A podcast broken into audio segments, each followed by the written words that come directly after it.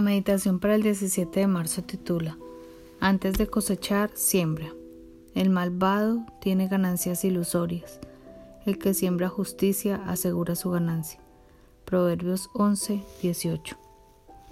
Los agricultores saben que una buena cosecha dependerá en gran medida de la siembra. Cuando la semilla es de calidad y el terreno ha sido bien preparado, seguro que la cosecha será buena. Las semillas han de seleccionarse cuidadosamente. Para un buen cultivo y una excelente cosecha, es necesario que tengan cierta tolerancia al calor y al frío, que pueden resistir las sequías y las plagas, e incluso el daño que algunos pájaros puedan causar. Por supuesto, los surcos en la tierra deben de estar bien hechos y abonados adecuadamente. En la cosecha de la vida sucede, sucede algo parecido.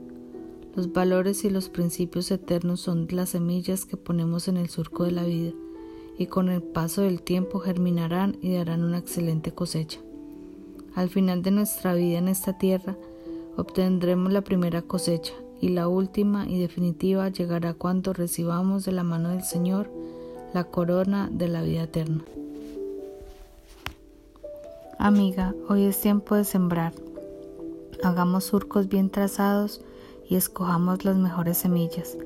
La semilla de la bondad, que es una disposición intencionada a hacer el bien, te hará cosechar el aprecio de los demás. La semilla de la perseverancia te hará ser paciente aun cuando la tentación esté cerca. La semilla del cuidado de la buena alimentación te dará una vida plena sin complicaciones médicas. La semilla del deseo insaciable de la lectura de la palabra del Señor te dará sabiduría en tu caminar. Si siembras en el corazón de tus hijos semillas de rectitud, desechando la mentira y la deshonestidad, cosecharás respeto.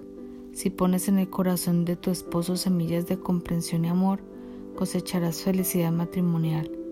Si siembras generosidad en el trato con el prójimo, tu cosecha será abundante y de primera calidad.